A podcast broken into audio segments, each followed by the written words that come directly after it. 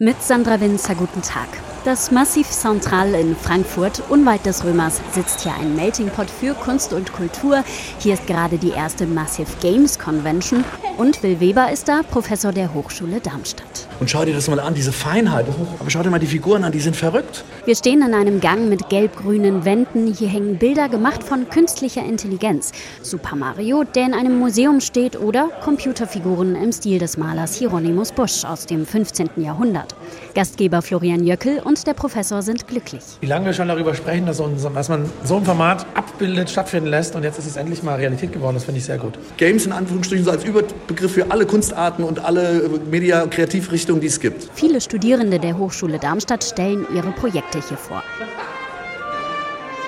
Im nächsten Raum sind Tim Janke und Lua Meyer. Sie studieren Animation und Game in Darmstadt und haben Mussorgskis Bilder einer Ausstellung in eine Virtual Reality Brille gepackt. Ich setze die Brille auf. Wir haben die Bilder so umgesetzt, dass man äh, wirklich in sie reinlaufen kann. Um mich herum läuft ein riesiger Ochse, der einen Karren zieht. Ich laufe durch flatternde Vögel und vom Himmel regnet es Blumen. Auch Jules und Ben studieren in Darmstadt. Aber jetzt bist das alles du. Du kannst alles steuern. Genau. Sie haben ein Computerspiel entwickelt, bei dem ein Spieler alleine spielt, aber mit mehreren Figuren. Das heißt, wir schmeißen den Spieler in ein Environment, wo man eigentlich mehrere Spieler bräuchte, aber mit dem Klonen und dem Looping und den Aufnahmen kann man das alleine lösen. Ein Multiplayer-Spiel für Singleplayer quasi.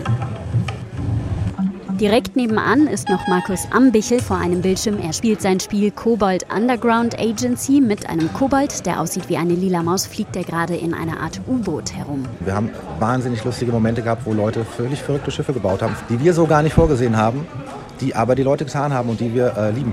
Kunst, Kultur und Gaming vier Tage vereint, sagt Professor Will Weber. Weil wir auch immer so als Gamebranche im Schatten, ihr seid Ballerspieler und die Kinder, die trinken nur Cola und sind dick. Das sind absolut kreative Menschen und das wollten wir eigentlich zeigen. Er ist stolz auf seine Studis und das Format und ich bin ziemlich beeindruckt. Sandra Winzer von der Games Convention.